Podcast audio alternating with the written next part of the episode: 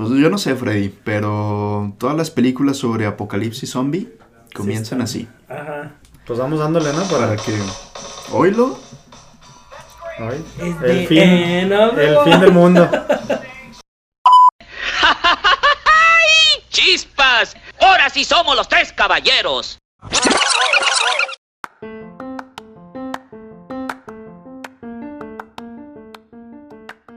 ¿Qué tal a todos? Un gusto saludarlos. Ya teníamos un tiempo que no nos escuchábamos. Eh, por más que intentamos evitar hablar del tema y a lo mejor escondernos un poco de la pandemia del coronavirus, pues mejor vamos lanzando un nuevo episodio antes de que otra cosa suceda. Pensé que ibas a poner la cumbia, Lalo. No, Fred, pues, ya eh, iniciamos ah, recordando precisamente los charts de REM Ajá. Con aquella canción que nos está haciendo recordar precisamente que estamos a punto de vivir el fin del mundo tal y como lo conocíamos. No, la verdad es que este episodio no se va a tratar de ah, expandir la pandemia y que no, que no panda el cúnico, no como panda el decía, cúnico, como decía el. Chapulín Calorado en, en nuestra audiencia. Sí vamos a tocar un poco el tema desde una perspectiva cómica y chistosa y chusca de lo que se está viviendo en el mundo en la actualidad. Cómico mágico musical, ¿te acuerdas? Ándale. Pero, pues sí, bienvenidos a Los Tres Caballeros y en esta ocasión vamos a hablar un poquito acerca del el coronavirus y el fin del mundo.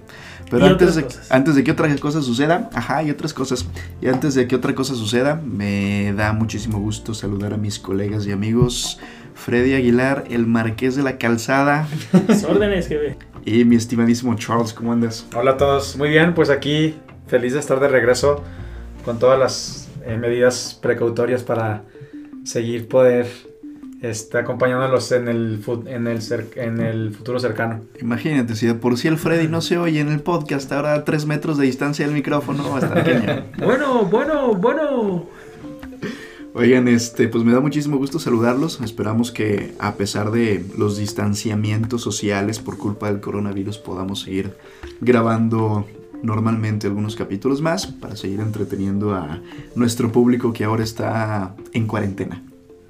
Así es. Para que nos oigan, ahora sí. Sí. Vale. Oigan, pues este, ¿qué onda? ¿Alguien se anima a empezar con los temas de hoy o me toca a mí? Yo voto por Lalo. ¿Cómo ves? Yo digo que, que Lalo porque nos trae un tema históricamente muy relacionable con lo que estamos Sí, viviendo. hoy va a haber dos temas de coronavirus y una off coronavirus. Sí, no, miren, y, y- y de hecho, pues sí, obviamente inspirado por la situación que estamos viviendo actualmente en el mundo, pero quería platicarles acerca de, pues son dos temas que se ligan completamente, ¿no?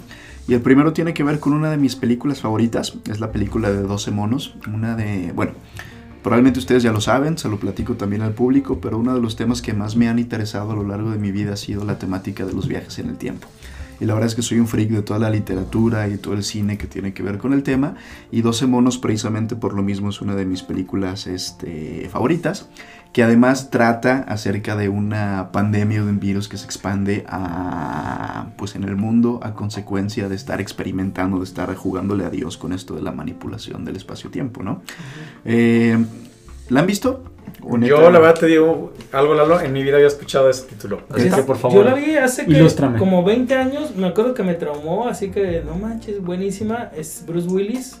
Sí, Pero ahorita, créeme que no podría recordar secuencias, escenas, detalles. Solo recuerdo que me traumó, que me acuerdo que, que, que lo, lo único que yo decía, y, y fue curioso porque lo vi con amigos, y lo último que yo decía al final de la clase, de la clase nomás, dijo, oílo. al final de la, de la película era, no manches, es que era lo mismo, era lo mismo, era lo mismo. Es lo único que recuerdo que yo decía y hasta mis amigos decían, ya pues, ya cállate. Y yo, es que era lo mismo, o sea, me traumó, ahorita tengo que verlo otra vez, pero me acuerdo que sí me pegó muy duro, así, me encantó. Sí, de hecho, este, bueno, ya les platicaré en algún otro episodio sobre las recurrencias de las temáticas en el viaje en el tiempo, pero precisamente lo que dice Freddy, esta parte de estar en un ciclo o encerrado en un loop es una de las características principales de toda la literatura que tiene que ver con este tipo de eh, cuestiones de ciencia ficción, ¿no? Eh, 12 monos es una película de 1995, como bien menciona el Freddy, protagonizada por el buen Bruce Willis. También tiene en uno de los papeles principales a Brad Pitt, que de hecho, si no me equivoco, su actuación le vale su primera nominación a, a un Oscar, porque sí sale, miren, Brad Pitt para la época era probablemente el galán más cotizado de Hollywood, ¿no? Entonces era nada más como una cara bonita y esta película demuestra que pues también sabe actuar, que no es solamente un, un nuevo rostro guapo de Hollywood, ¿no? Eh, la temática en general, estamos en, en el futuro eh, y hay un virus que es liberado por una organización terrorista, al parecer, este, autonombrada como la Organización de los Doce Monos. Entonces el grupo humano de sobrevivientes que ya tienen una, bueno, no tienen la tecnología suficiente para curar el virus que destrozó a toda la humanidad y que acabó prácticamente con el 95% de toda la raza, pero sí tienen la tecnología suficiente para eh, haber inventado o haber descubierto el viaje en el tiempo, ¿no? Entonces eh, mandan a una persona, el personaje de Bruce Willis, a- al pasado para intentar no contener la pandemia, porque esto es otro tema recurrente del viaje en el tiempo, esta parte de realmente el pasado no puede ser ¿no? modificado, Ajá, digo, ajá. realmente eh, el tiempo encuentra su cauce y no puede haber un gran cambio en este sentido, pero sí para intentar comprender un poco más de lo que está sucediendo con ese virus y probablemente encontrar una cura en el futuro, ¿no? Eh, no les quiero contar mucho sobre la historia porque me parece un tema muy relevante. Probablemente por ahí está circulando nuevamente en, Netflix o en las plataformas de streaming principales de la actualidad. Yo la busqué, fíjate, este, eh, ahorita la estoy buscando, en Netflix no está, pero en YouTube por 20 eh, sencillitos y tranquilos, baratitos pesos la pueden comprar, Perfecto. rentar o comprar en 50. Perfecto. Y de hecho lo que sí debe estar en Netflix, probablemente retiraron, la retiraron del catálogo porque Netflix eh, tiene una producción de una miniserie que se realizó hace unos 3, 4, 5 años basados en la película. Eh, se volvió bastante popular como esta parte de... Se nos acabó la imaginación a todos los escritores de Hollywood, entonces vamos haciendo un remake de todo lo que se pueda convertir en un remake. También hicieron un remake de la película en forma de serie, bastante interesante si por ahí no solamente eres fanático, fuiste fanático de la película, sino también de la temática y ahora más que está en, en boca del mundo el que va a pasar con Ujú. la humanidad y el coronavirus, pues creo que sí puede ser una excelente recomendación para sus días de cuarentena. Entonces, pues échele, échele un ojo, la verdad es que creo que sí se van a quedar con un buen sabor de boca y si no, como el Freddy lo mencionó, pues mínimo se van a quedar un ratito traumados de, de Sí, los tweets. A mí me encantan esas películas que te vuelan la, la, la cabeza, 12 monos, El Origen, Lucy, así que de repente no esperas algo y así creo que es muy muy buena elección como dice Lalo. Oye, fíjate que me hiciste acordar, no sé eh, si tienen presente esta película también, finales de los 80s, inicios de los 90, Telma y Luis, que también es una de las películas No, más este, parodiadas de... Más o menos. Digo, la ubico, pero muy poco. Mira, Telma y Luis es básicamente esta película, es este con Gina Davis y Susan Sarandon. Dos como... Y, y sí, se trata de, amigas, ¿no? de dos amigas, dos mujeres maduras entradas en edad que están como redescubriendo las aventuras de juventud. Eh, tampoco se las voy a platicar en extremo para que no la para no spoilearla. Pero lo más interesante es que, bueno, la película en inglés se llama literalmente Telma y Luis. Eh, en español Ujú. decidieron modificar completamente ese título, probablemente para hacerlo más atractivo para las masas. Y la película en español se llama Un final inesperado. Ya te imaginarás por qué, Freddy, te están spoilereando. Exacto. Entonces imagino, imagínate la cartelera de inicios de los noventas y la gente viendo, ¿qué vemos? Telma y Luis. Nah, qué aburrido. Sí. Y la gente que manipu o ha manipulado los títulos de la historia del cine, pues para el mercado latinoamericano y para el mercado español, ponle un final inesperado. Así seguramente la gente se iba a ir. Ahí. Es como si, pues imagínate eso, Freddy, es como si Star Wars también le hubieras puesto en lugar de episodio. Luke, yo soy tu padre. Ajá. o sea, ya valió. Entonces, Sí. Pero pues bueno, también se la recomendamos ahí si no tiene nada que hacer en estas épocas de cuarentena. Y también me gustaría platicarles eh, relacionado, eh, no estoy diciendo que esto va a suceder en la actualidad, pero sí quería traerles el dato histórico de la última vez que el mundo vivía una gran pandemia a causa de un virus. eh, muy parecido a lo que estamos viendo en la actualidad, que de hecho se trató de una variante del virus de la influenza H1N1, y pues se le conoció como el periodo de la gran gripe española que entre la, los años de 1918 y 1920, o sea, casi, pues no, exactamente hace un siglo, Un siglo. Hace 100 años mató a más de 40 millones de personas. Es que el Lalo, 40 a mí se- millones de personas. A mí se me hace que tú la salaste, Lalo. ¿Por qué? Hace como unos dos, tres podcasts tú dijiste, estamos muy tranquilos en este siglo. Algo puede pasar. Y Conste que yo desde el principio de año les he arrojado a escenarios muy inquietantes del Sí, 2020, sí. ¿eh? Pero ¿sabes lo que me parece interesante, Freddy? O sea, me da gusto que sea un virus, porque la próxima vez que haya una gran sacudida internacional va a ser una invasión alien. Ajá. O sea, literal, como el día, de, el día de la independencia, vamos a ver una nave sobrevolando las principales ciudades, explotándolas todas, y entonces, pues más vale que pues, aprendamos es un poquito. virus. ¿Es eso o un meteorito que nos caiga encima? Entonces, Ah, está más chido la ambición alien. Lo- lo- los virus son amigables. Ahí vimos la guerra de los mundos que nos hicieron ahí un paro. sí, este. pues a lo mejor no tan amigables para las personas que no la terminan contando, pero. Miren, Tocamos madera. No sé si realmente el público puede alcanzar y dimensionar, pero hace un siglo de gripa se murieron 40 millones de personas en el mundo. ¿Por qué realmente no lo hablamos en las clases de historia? ¿Por qué no lo tenemos tan presente? Porque justamente en ese mismo periodo, pues como consecuencia de la Primera Guerra Mundial, pues también se murieron un chingo de personas. Entonces, realmente, ¿qué es lo que tenemos presente? La gente que falleció en la Primera Guerra Mundial a causa de los enfrentamientos bélicos Ajá. la gente que falleció de todas las consecuencias sociales del periodo entre guerras y después, pues todo eso se nos olvidó por la Segunda Guerra Mundial. Sí. Pero Así es. 40 millones de personas. Y así- sin tanta globalización como ahorita. Y tomando en cuenta que la población era, yo creo que un cuarto de lo que es actualmente ahorita, ¿no? Exacto. Eh, bueno, por algo es que se le conoció como gripe española. España fue uno de los países que, que perdieron más vidas a consecuencia de, de esta enfermedad. Y pues creo que vale mucho la pena si el público está interesado en la temática, busquen en Google alguna de las imágenes de cómo se trató esta pandemia. Eh, como bien menciona Freddy, no se trataba del mismo mundo globalizado donde los desplazamientos o los viajes entre personas de diferentes países, diferentes naciones pueden ser tan comunes. Y pues si estamos hablando de estos números, estas estadísticas, pues me parece algo este, terrible.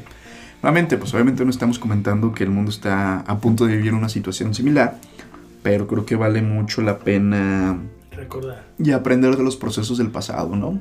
Cómo logramos superar este eh, periodo y pues realmente no hubo mucho que hacer más que esperar que el virus se fuera disipando poco a poco y el Sí. mundo pues generara sus propios anticuerpos Sí, para claro. poderlo combatir, pero pues valía la pena y se los quería comentar. Sí, Se ha hecho- mencionado del, del calor, pero Ujú. pues aquí en Guadalajara al menos ya tenemos mucho calor y pues quién sabe, ojalá, ojalá ayude a, a quitarlo.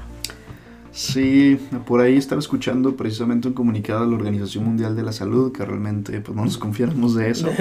El proceso del virus al parecer no tiene de otra más que dejarle que se, Mm. que se adapte al organismo que está ocupando, que tu cuerpo pues genera las mismas defensas en contra de él. Y lo que sí es un hecho, mientras más eh, hábitos saludables tengas en tu vida, y también es un hecho que las personas o adultos mayores eh, arriba de 60 años son los que pues los grupos más vulnerables en el momento pues creo que este pues hay que prestarles eh, Atención. atención especial no Sí, es. sí, sí. Sí, digo, yo, yo también ayer estaba escuchando un reportaje en el que hacían una pequeña comparación de lo que estamos viviendo en la actualidad con la, con la pandemia de, de, pues, de la gripe española. Y pues sí, realmente sí, sí recalcaban que, que, igual que ahorita que comentó Lalo, no nos estaba fomentando la idea de que íbamos a llegar a un caso de tener 40 millones de muertes.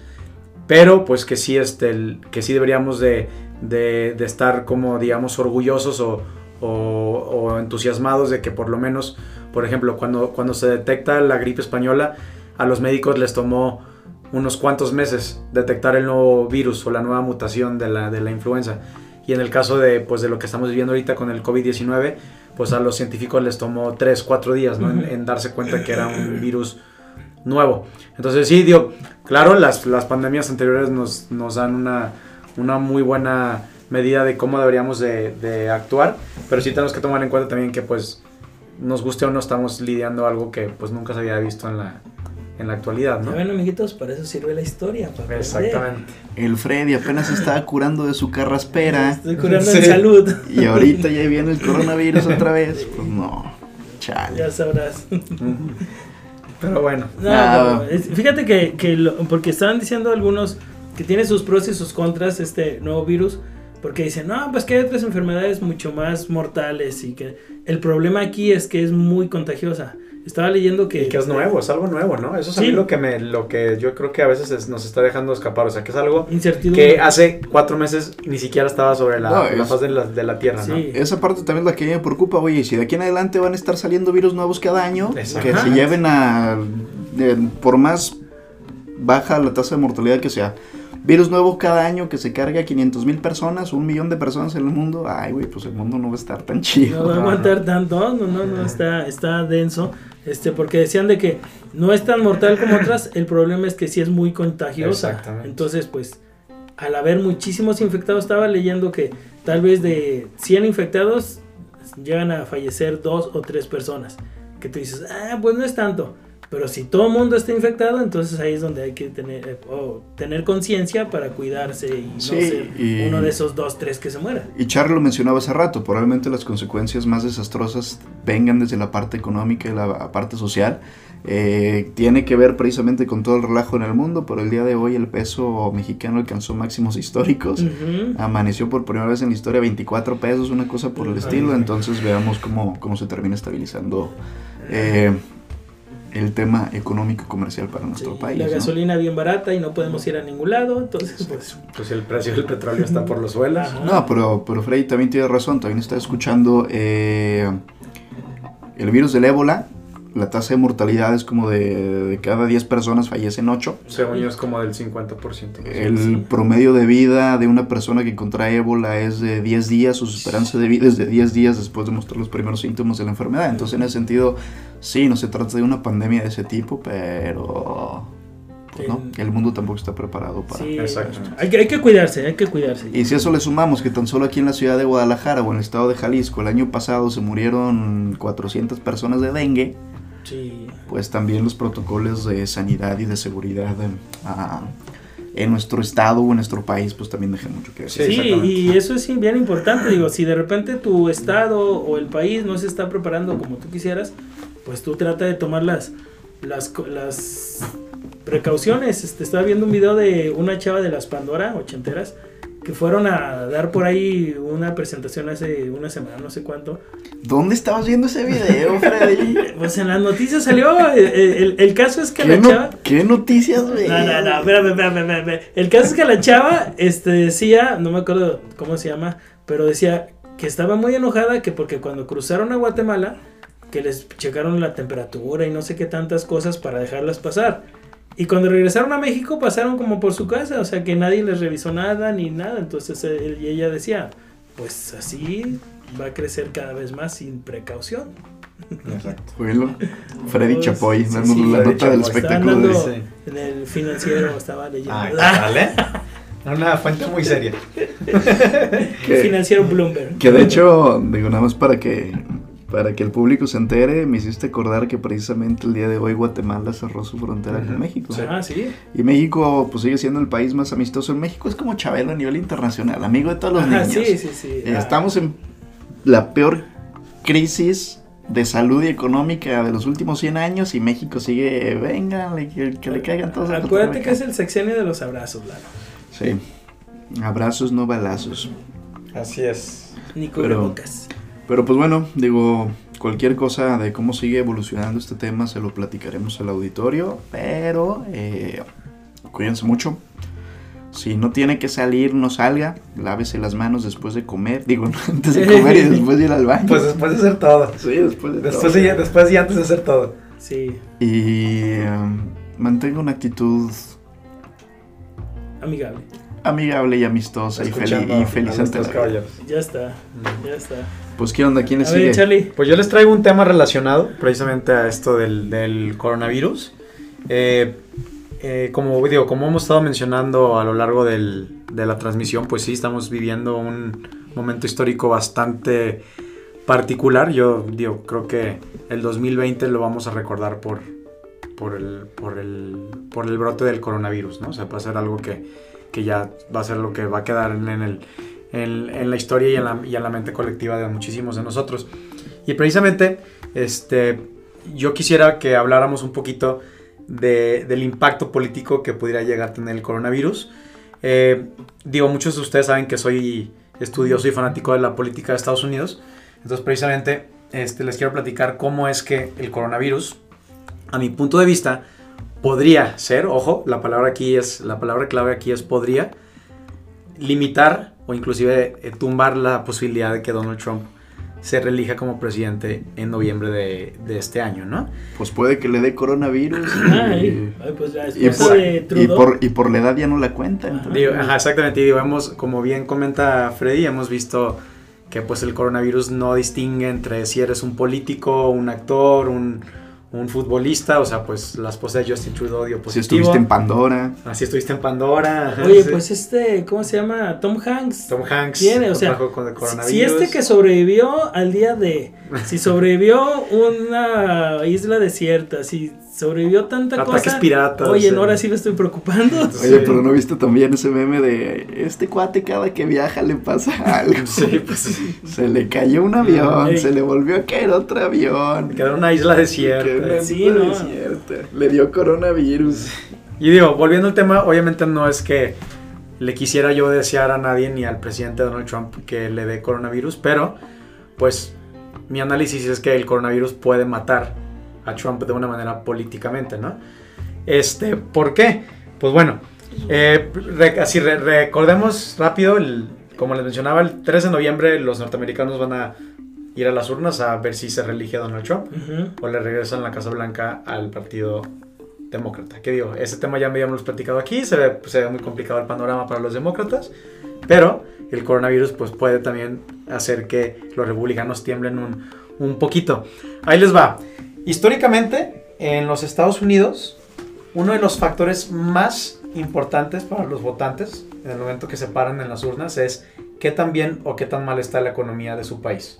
The Digo- State of the Nation. Exactamente, o sea, qué, qué tan bien o qué tan mal esté la economía. Y ahí les va. Hay muchos casos donde precisamente presidentes se han querido reelegir y una mala economía o un estado económico bajo ha limitado que se reelijan para cumplir un segundo mandato o ha pasado a la inversa, por ejemplo con el presidente Clinton y con el presidente Obama, que presentaron una economía, digamos, fuerte, una economía que, hab- que había tenido crecimiento considerable y eso, claro, fue parte de las razones por las cuales se pudieron reelegir.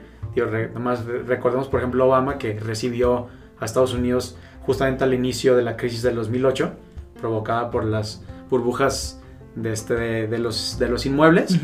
Y pues sí, digo, igual y Estados Unidos no está en los niveles económicos que los tuvo en la década de los 90, pero bueno, para cuando termina el primer mandato de, de- de Obama, pues la gente estaba contenta con lo que había hecho y eso permitió que se religiera.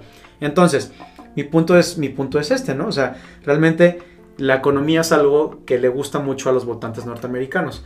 ¿Y qué está pasando con la economía de Estados Unidos con el coronavirus? Pues la verdad es que se está desplomando. Entonces, esto podría ser algo muy crítico para este, pues el caso de Trump.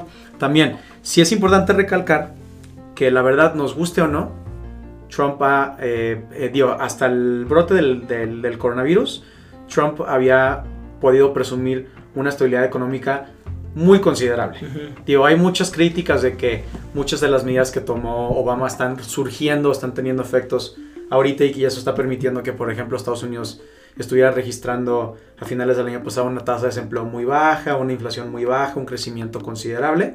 Digo, hay gente que especula que esto se debe a lo que hizo Obama, Ujú. pero de todos modos, pues Trump se ha enganchado de eso, ¿no? Ujú. O sea, Trump ha dicho, miren, la economía está así, Sí. porque yo estoy en la Casa Blanca y porque yo he sabido cómo manejar la Ujú. economía, y claro que eso le ha brindado un apoyo republicano fuertísimo, Sí. muy, muy fuerte. Entonces, pues bueno, hablando del caso de Estados Unidos, por ejemplo, Estados Unidos, este, al momento tiene alrededor de 6.000 casos de coronavirus, con este, datos actuales, muy recientes, como con 120 muertes Ok. al, al día de hoy. Entonces, ¿qué pasó? La semana pasada, no sé si escucharon, pero tuvimos el famosísimo lunes negro, ¿no? El lunes de la semana pasada, el Wall Street prácticamente se colapsó. La bolsa norteamericana tuvo una caída muy drástica, una caída que no se había visto desde el 2018 y que incluso del 2008, perdón, y que inclusive recordó también históricamente, pues por ejemplo, al crack del 29, ¿no? Ujú. Que llevó a la Gran Depresión de los Estados Unidos. Y También, pues digo, esto claro que es algo que le pega a Donald Trump porque durante muchísimo tiempo, desde que, desde que llegó a la presidencia, ha presumido que la bolsa de valores norteamericana está en, números históricos, ¿no? Y presumiendo, ¿no? Ah, hay confianza en nuestra economía, hay confianza en nuestras empresas, la gente quiere invertir en Estados Unidos. Entonces, pues, este desplome, pues claro que pone en jaque esa cuestión económica del país. Y aparte, eh, en Estados Unidos está pasando algo muy similar a lo que está pasando en nuestro país. En cuestión de tratar de detener la contingencia de, del COVID-19. Este, prácticamente, ¿quiénes están tomando las riendas? Los gobiernos locales. Los gobiernos locales son los que están llevando a cabo las medidas. Este, tanto en México como en Estados Unidos. Al momento todavía no hay ninguna una acción, digamos, de carácter completamente federal por parte de Donald Trump. Así como la, tampoco la hemos visto por parte de López Obrador aquí en. México. Entonces, por ejemplo, ciudades como Los Ángeles han decidido cancelar clases. Nueva York decidió el fin de semana cerrar todos los bares, todos los restaurantes, todas las discotecas, todos los cines, todo, todo lo que fuera una, un foco de, de posible infección. eh, lo cierran. Y bueno, pues obviamente esto pues ha causado que muchísima gente se quede temporalmente sin un ingreso, ¿no? Eh, especialmente en el sector de restaurantes y, y de servicios exactamente, pues mucha gente que vive prácticamente al día con sus propinas y todo eso, pues claro que pues se está enfrentando situaciones muy complicadas y muy temerosas porque pues sí, como mencionábamos al principio del programa, pues no sabemos cuánto va a durar esto ni cuándo va, ni cuándo va a parar, ¿no? Entonces, este, a lo que quiero llegar es que estos dos grandes factores del colapso de la bolsa, que posiblemente, esperemos que no, pero posiblemente sigamos viendo unas, unas caídas drásticas a lo largo de las siguientes semanas, dependiendo de lo que pase en el panorama internacional. Y conforme más gobiernos locales tomen medidas de prácticamente este, pues, eh, eh, aplicar cuarentenas a su población, pues eso, eso puede causar que muchísimos simpatizantes de Donald Trump digan, ¿sabes qué? No está manejando la economía como realmente quisiéramos, ¿no? Y por ende podría ser, otra vez aquí la palabra clave es el podría, ser una de las determinantes para ver si pues Donald Trump se puede o no reelegir en el 2000, en, perdón, en el, bueno, noviembre del 2020, ¿no? En noviembre del- del- de este año. Claro, como les mencionaban, la economía no lo es todo en las reelecciones de Estados Unidos, pero usualmente sí tiene un peso muy considerable, que bueno, pues veremos qué, qué pasa en estas siguientes semanas, ¿no? Sí, y más porque también la resurrección económica de los Estados Unidos fue una gran promesa de campaña por parte de Donald Trump, ¿no? Y es básicamente como su ah, bandera para poder llegar a la presidencia. Exacto. Y más allá de lo que sucede en los Estados Unidos, pues también no hay que olvidar que el caso mexicano también puede meternos en, en grandes complicaciones. Porque así como Charlie lo está mencionando, si bien puede el coronavirus ser uno de estos clavos que, que entierre la presidencia o la reelección de, de Donald Trump, pues también nuestro país no se queda atrás, Sí, ¿no? Y claro. probablemente si las medidas no se toman, bueno, ya no se tomaron a tiempo, algunas de las que se deberían haber tomado, pero si realmente el gobierno de Andrés Manuel sigue, pues, ausente en cuanto a las medidas que se tienen que tomar en esta pandemia, pues muy seguramente va a terminar por enterrar a la izquierda mexicana Sí. en las próximas elecciones. Sí, claro, Dios, es un, es un panorama que también podría medio aplicarse al caso de, de México. Y más que nada por lo que comentábamos, ¿no? Las respuestas de los dos presidentes parecen ser muy similares. O sea, en las cuales prácticamente no hay una autoridad, digamos, este, central que está dictando. Como por ejemplo es muy evidente en el caso de muchos países europeos, ¿no? Ujú. O sea, en, en Francia, en España, en Italia, las medidas se están tomando a medida nacional. O sea, no es que la ciudad de París y la ciudad de Niza, no es que la ciudad de Roma y la ciudad de Venecia, no. Todo va parejo para todos y todos tenemos que tomar estas, Sí, tomar estaba estas viendo, acciones. si te ¿no? encuentran en la calle te cobran 40 euros. Por ejemplo. Ajá.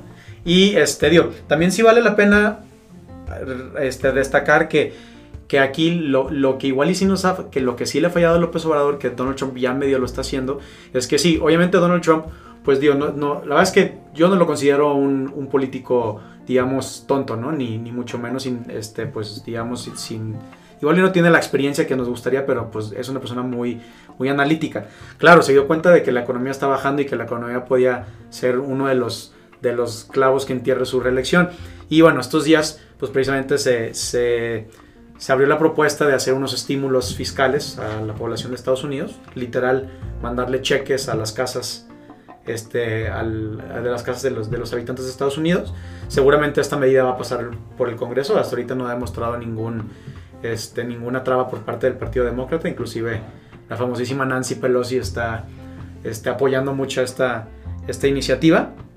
Y bueno, pues eso es lo que igual y nos faltaría aquí en México, ¿no? Que pues el gobierno no presenta medidas, eh, digamos, de carácter federal y aparte no hay ahorita todavía indicios de que, de que el gobierno quisiera tratar de estimular la economía por medio de, pues, de igual y de, de cortar impuestos. Por ejemplo, en España, eh, perdón, en Francia el gobierno dijo, ahorita ustedes franceses no se apuren por pagar su agua y su electricidad, el, el Estado lo va a pagar.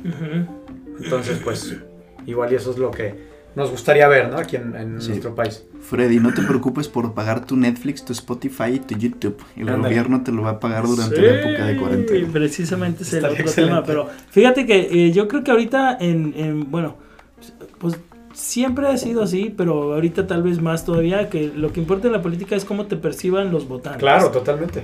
Entonces, eh, si de repente eh, una contingencia de este tamaño es como una tormenta que, pues por más que quieras culpar a alguien, la tormenta es la tormenta, está lloviendo y ahí lo importante es cómo tú tiene- tengas la percepción de que el que supuestamente te está guiando te está ayudando a controlar esa tormenta.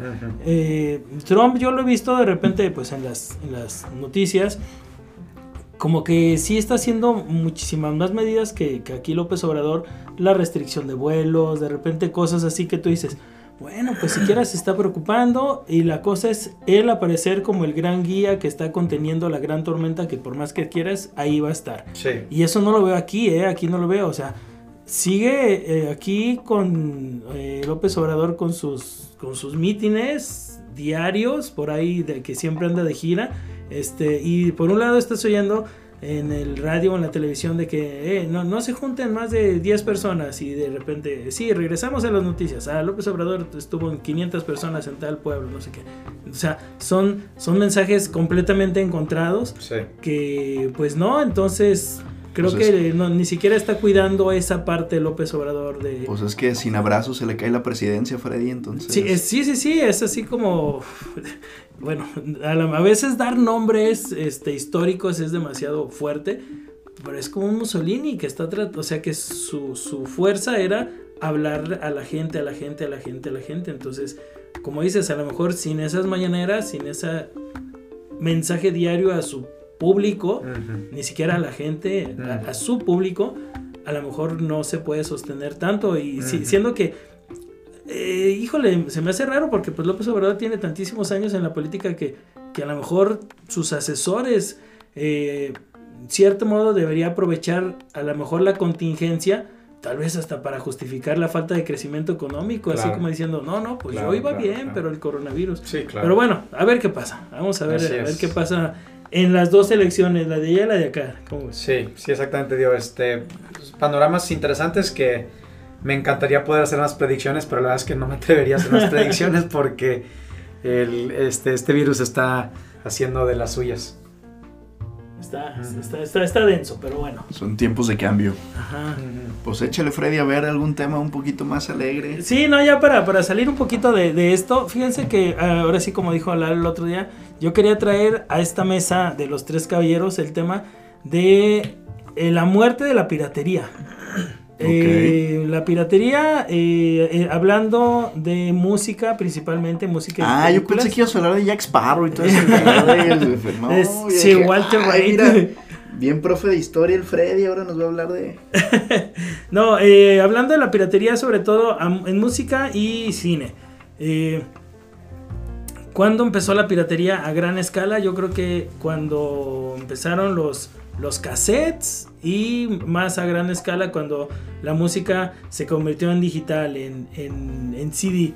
Porque pues antes eh, piratear un vinilo iba a estar medio difícil en música. Pero cuando yo me acuerdo que cuando llegaron los cassettes, ya tú hasta te vendían tu grabadora que tú podías grabar de un cassette el contenido de otro cassette. Entonces, sí, no digo, piratearte un vinil deberías de tener la misma tecnología Claro. que el estudio de grabación en tu casa. Digo, es prácticamente virtualmente imposible. ¿no? Imposible, imposible. Eh, pero cuando llegaron los cassettes empezó eso. Yo me acuerdo que tú podías ir en el tianguis y ya empezabas a ver este cassettes eh, pirateados. Y bueno, cuando salió el CD, pues ahí sí, no sé si fue el mismo desarrollo de la tecnología o si fue al principio un balazo en el pie de la industria disquera porque no a lo mejor no previó que el hacer digital la música iba a ser copiable en masa o bajable de internet. El caso es que ahí creo que se empezó a dar la, piratería a, dos, en, de dos formas. Eh, la piratería que tú podías ir a comprar en un tianguis eh, cualquier película o cualquier CD que, que, se te ocurriera. O a lo mejor una, una eh, piratería un poquito más tecnificada para alguien que supiera manejar una computadora, que se pudiera meter, yo me acuerdo, había Napster, había Emul, que tú podías bajar la música para tenerla físicamente en tu computadora. Y eh, hoy ya no hay piratería casi de ese tipo. Eh, los tianguis todavía hay tianguis que venden tanto música como películas, pero ya cada vez es menos. ¿Por qué?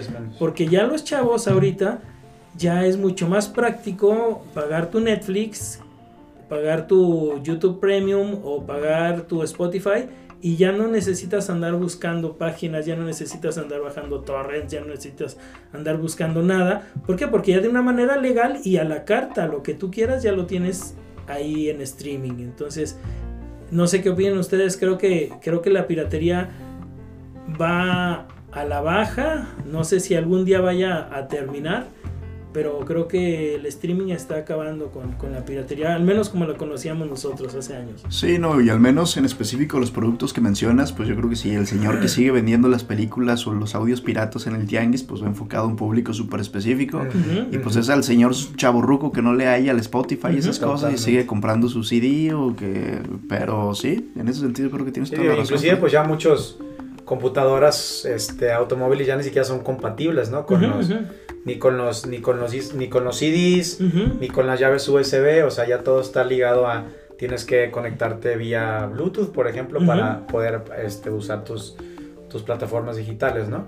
Que digo, a mí también lo que, a mí lo que, me, lo que siempre se, me ha hecho como muy curioso con esto de la piratería es, digo, este, creo que todos recuerdan el famosísimo caso, ¿no? De cuando este Napster y Metallica tuvieron este, este enfrentamiento porque pues este Metallica decía, ¿no? Que, que, que las plataformas digitales iban a acabar con el con la industria de la, música. y digo, esto fue hace 20 años, si no me equivoco, fue En, como en el 2000, ¿no? sí, sí, sí, más, o menos, más o menos. Este, y digo, la verdad es que yo siempre he sido muy muy fan de la música y digo, claro, este tanto compré muchos discos originales como compré muchos discos piratas, como bajé muchísimos torrents, así como tengo mi Spotify completamente legal. Este, legal ajá. Y a mí siempre me llamaba la atención, o, sea, me ha hecho muy curioso la transición de, ah, los artistas o las disqueras diciendo, la piratería nos va a tumbar la chamba. Y ahorita es, las redes este, y las plataformas digitales nos están tumbando la chamba. Ajá. O sea, entonces aquí realmente lo que yo, lo que yo alcanzo a ver es que lo que le ha costado trabajo a la industria de, la música es adaptarse, ¿no? a las nuevas tendencias. Sí. O sea, porque, por ejemplo, Dios, no tengo los números exactos, pero creo que, creo que es muy bien sabido que si tú eres un artista y subes tu contenido a, Spotify... Como los tres caballeros. Como los tres caballeros. Justamente. o sea, te va a llegar una una, un pago pinchurriento, ¿no? Sí. o sea, te, te, llega nada, pues. ahí la cosa es el volumen. Exactamente. El volumen, la cantidad de descargas o escuchas. quiero suponer que Taylor Swift sí saca dinero de Spotify, ¿no? Pero igual y una banda local que va empezando con su primer demo, algo por el estilo, pues es muy poco probable que, que Spotify les garantice una... La supervivencia. Una, una, una buena, este ganancia económica, ¿no? Sí, fíjate que aquí yo creo que tendríamos que dividir la industria de la música en partes. La industria de la música en la parte del artista, la industria de la música en la parte de distribución y la industria de la música en la parte de las disqueras.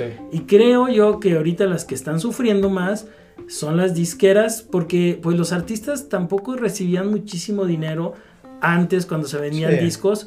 Eh, y... Sí, por eso hay artistas que se la vivían de gira, porque probablemente donde tienes los ingresos son los conciertos. Y eso es lo que están haciendo también muchos artistas ahorita. Dicen, pues sabes que me, conviene más hacer una gira en el verano, por ejemplo, a estar grabando un disco cada dos años. Claro, claro. Creo, creo que ahorita ya con el streaming, las disqueras y también son las que más protestan, son las que se les está cayendo el negocio, porque pues antes tenías que eh, quedar bien con la disquera, que la disquera fuera lo suficientemente poderosa para decir, tú eres digno de entrar a mi disquera, tú eres un nicho de mercado rentable que si yo Para te yo apoyo, yo voy a ganar dinero y te voy a producir. A lo mejor tu música era genial, pero si no había un nicho de mercado, la disquera decía, no, pues no voy a ganar nada contigo, pues adiós.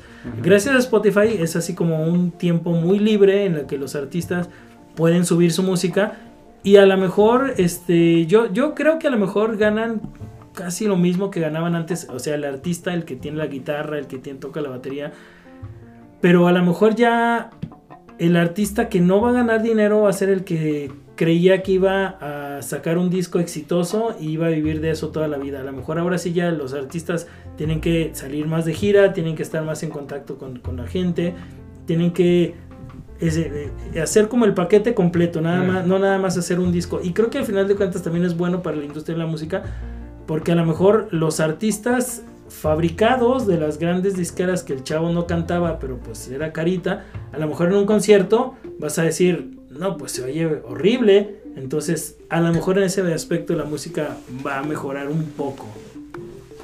Sí, digo, abre, abre las puertas a... a- yo, yo creo que abre las puertas a más experimentación, ¿no? Y como a más, este, eh, o sea, garantiza una, una oferta más grande, ¿no? De, de, pues, diferentes cosas. Digo, a mí la verdad es que Spotify a mí, me, a mí siempre me impresiona, ¿no? Sí, Eh, digo, yo, yo estoy muy consciente que todo está en logaritmos y que mi Spotify seguramente sabe hasta dónde voy a trabajar y dónde Sí. vivo. Pero, o sea, a mí me encanta que, que yo pueda abrir mi Spotify y que de repente me diga, oye, mira, escucha este disco, ¿te Ajá. puede gustar? sí. Que de repente dices, ay, no manches, o sea, me sacó, una, me sacó un disco de una banda, X. no sé, de Suecia, Ajá, que claro, yo en mi vida los hubiera encontrado, ¿no? sí. Y seguramente ahorita está un chavo de Suecia diciendo, ay, mira Pandora. Ahí luego nos compartes tus playlists de Pandora, Freddy. No, creo que no, pero bueno, este, creo que creo que son momentos interesantes para la música y en general para la industria. Eh, creo que los que ganamos a fin de cuentas con todo esto de los streamings somos los usuarios. Creo que la industria de la música en general sí gana, las disqueras pierden, los artistas pueden ser que ganen más. Eh, entonces, pues son, son momentos interesantes y, de repente hay cosas, hay muchas opciones que podemos comprar o eh, pagar los usuarios, este, y pues ya ahí tienes tú que, que elegir qué quieres pagar y qué no. De repente, si tú quieres oír música, pues puedes este, Spotify o YouTube Premium en la parte de música. Este, no sé, hay buenas opciones, igual en películas, pues Netflix, ahí viene Disney Plus también. eh, entonces ahí hay muchas opciones, hay que ver. Sobre todo, ¿qué es lo que quieres tú para ver cuál vas a elegir? digo. Sí, claro. Que esa es la clave, ¿no? Que finalmente creo que por primera vez en la historia el consumidor tiene verdadera, verdadero poder y verdadera voz y voto en cuanto a lo que quiere consumir, ¿no? En los tiempos donde, bueno, la piratería, como bien lo acabas de explicar, Freddy, creo que viene a revolucionar esto, pero a lo mejor de tal banda de la cual yo no soy gran fan, me gusta a lo mejor una o dos canciones, pero Exacto. realmente la industria me obligaba a comprarme todo el, El disco. disco. Claro, Ajá. claro. Y ahora, oye, pues no. Me puedo bajar la canción a través de Napster o en un torrent y ahora pues simplemente le doy tocar o reproducir en mi servicio de streaming favorito y el artista le tiene que echar más ganas, pues. Sí, sí, sí, ahora ya tiene que ser como, como más directo. Y pues bueno, es como dices, el, el- el consumidor tiene el poder, depende tú para qué quieres o qué tipo de, de música quieres. Y pues es- son nuevos tiempos, creo, creo que, que sí nos están ayudando. Sí, cómo no. A ver cuándo nos llega esta voz del streaming a otros mundos como en la educación, imagínate. Ahí luego así de, no, al profe Freddy, vamos a... pues curiosamente estamos siendo obligados a eso. De hecho. Pues sí, Sí, entonces, pues bueno, creo que, creo que es un tema que, que, que da para mucho igual y después seguiremos platicando de los servicios de streaming, qué te ofrecen unos, qué te ofrecen otros, eh, cuáles son más eh, rentables para nosotros como consumidores. Oílo, el, el Freddy Profeco. No, me- me- mercadotecnia, mercadotecnia. A ver, Freddy, Mercadólogo. este, y no es por comercial, pero ¿cuál es el servicio de streaming sin el cual ya no puedes vivir? Fíjate que yo, este, de repente digo, tengo demasiado, pero yo tengo Spotify. Spotify lo uso, yo tengo algunos playlists. De hecho, pues aquí me ha tocado dar, este, una clase eh, de música y los chavos entran a diferentes playlists. Lo uso. Eh, me- creo que es bueno. Eh, YouTube Premium lo tengo también fíjate que a mí me gustan más las sugerencias que me da YouTube que todavía las que da Spotify. La neta, buenas, Freddy, pero- eh, tú eres la primera persona que conozco que tiene el servicio. Creo de que yo YouTube Premium. también. sí. es- fíjate que eh, Digo, se, es- me, se me hace chido, la verdad es que yo No. nunca le encontré la relevancia, pero te voy a decir eh, cuál para mí es la relevancia de YouTube Premium. Eh, curiosamente no tanto en música, sino que, bueno, las personas que algunos me conocen, pero yo hago casi una hora de venida de mi casa a mi trabajo y una hora y media fácil de regreso del trabajo a la casa. Entonces, eh, ¿qué es lo que hago yo? La noche anterior a que venga a trabajar, bajo noticias, noticias, noticias cortitas, dos minutos, me vengo a Ah, y lo que te permite YouTube Premium es bajar a tu teléfono todos los videos que tú quieras, siempre y cuando tu teléfono tenga capacidad, y ya después le pones play y no vas a usar datos, sino que estás escuchando de tu teléfono, por lo tanto... A mí, me, a mí me da la oportunidad de que esa hora que vengo manejando, que a fuerzas tengo que venir escuchando algo, entonces en vez de escuchar un servicio de radio en Guadalajara lleno de anuncios, de música que a lo mejor no todas me gustan, mejor vengo escuchando información o vengo escuchando música que Ujú. realmente yo quiero escuchar. Entonces, e- eso es lo que, lo que me ayuda mucho a mí de YouTube Premium. Me permite descargar y en, mi, en mis trayectos, ya que acabo de oír a los tres caballeros, entonces ahora sí ya me pongo a oír todo lo demás. Y me, me, me, me ayuda mucho eso. Tengo Netflix, este, estoy esperando Disney Plus. Entonces creo que ahora ya lo menos que... ¿Quién más está perdiendo con esto? La televisión normal y la radio normal. Sí, También. claro. sí, pero pues también como dice el dicho, evolucionar o morir, ¿no? Sí. Entonces sí, la televisión normal, la televisión abierta me viene ofreciendo porquería durante los últimos 30 años, pues Ya ni siquiera el cable sirve. exacto. Tú, Lalo, ¿cuál es la cual, con la cual plata- la plataforma con la cual no puedes vivir? Eh, yo creo que sí tendría que escoger en Spotify. Sí, yo también. Definitivamente. Sí, así es. Sí.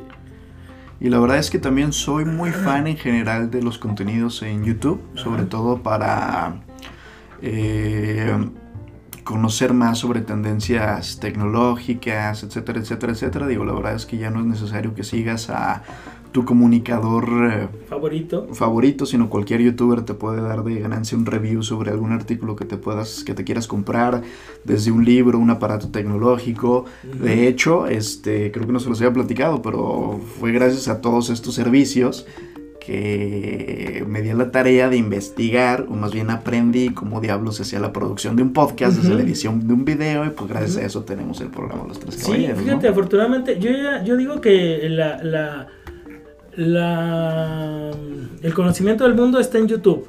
Porque pues ya afortunadamente YouTube da la oportunidad de que alguien que le guste mucho algo pueda enseñarnos a los demás de eso. Tú tienes que ver los youtubers que valen la pena y los que no valen la pena, pero hay gente muy muy buena en todos los ámbitos que, que realmente uno puede aprender muchísimas cosas en YouTube.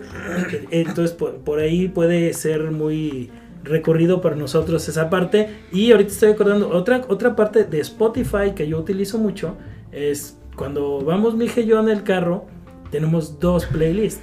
Un playlist de ella, con música que le gusta a ella y toda la cosa, mi hija tiene 10 años, y un playlist que yo hice bastante amplio con la música que a mí me interesa como papá que ella conozca.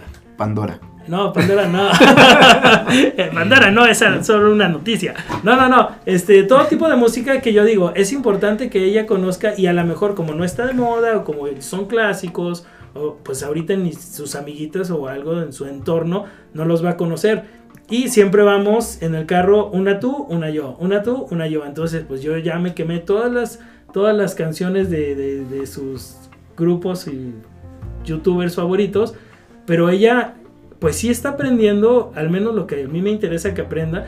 Y, y de repente, pues ya de repente, ole- oye, fíjate, oye Alan Parsons Project y ya me dice, ah, papá, es ojo en el cielo. Qué rolota "Ah, esa, ¿eh?" Estoy haciéndolo bien como padre. Oye, como, como, como un éxtasis digital. Ándale. Usted acaba de escuchar Ojo en el cielo, el proyecto de Alan Parsons. Ajá, no, pero pa- para eso también es algo que me, que me ayuda mucho, me sirve mucho. Y este, y pues es muy padre que de repente ella escucha algo así. referencias de la canción y ya sabe de qué se trata. Entonces creo que eso también a mí me, me, me le saco muchísimo jugo a Spotify esa parte. Ahorita que hablaste de este tema, Freddy, se me hace que tú eras el que me vendía los discos pirata en el Tianguis del. Sol. Como, como que te estoy viendo ahí un A aire conocido. Veme la cara, veme la cara. No, no, no. Y, eh, ¿cómo de, de aquellos que empezaban "D- D- D- D- DJ Freddy Aguilar. sí. Algún día aprenderé a mezclar, eso sí. Pues haz, listo, pues entonces damos por concluido un episodio más de Los Tres Caballeros. Ya que estábamos hablando de estas plataformas, aprovecho el comercial, Claro. escúchenos en Spotify, escúchenos en Apple Podcast, escúchenos en Google Podcast y pues realmente ya cualquier plataforma importante de este servicio nos tiene por ahí. Pues Muy bien. venga, algo más que quieran añadir. Pues nomás cuide- pedirle a nuestro auditorio que se cuide y que tengamos un alto grado de conciencia de, de lo que está pasando en el mundo para que no se no desemboque en una situación que realmente sí nos cambie el mundo, como estábamos diciendo al principio Sí, de ¿no? nuestra Este, transmisión, ¿no? Cuidarnos y pues es buen momento ahorita para pues aprovechar todo este cúmulo de ofertas de streaming para sacarles todo el jugo que, que queramos ahorita que estamos en casita. Pero tampoco consuma cochinadas, ahí también eh, métase a ver documentales Claro. y cosas que también le dejen una enseñanza, así como los tres caballeros. Cotorreamos, decimos cosas chistosas, pero también usted aprende algo después de habernos escuchado. Esperemos. Esperamos que sí. Pues bueno, Freddy, antes de que el mundo se nos acabe, la bendición de la fuerza. Que la todos. fuerza los acompañe, cuídense. Eso. Gracias.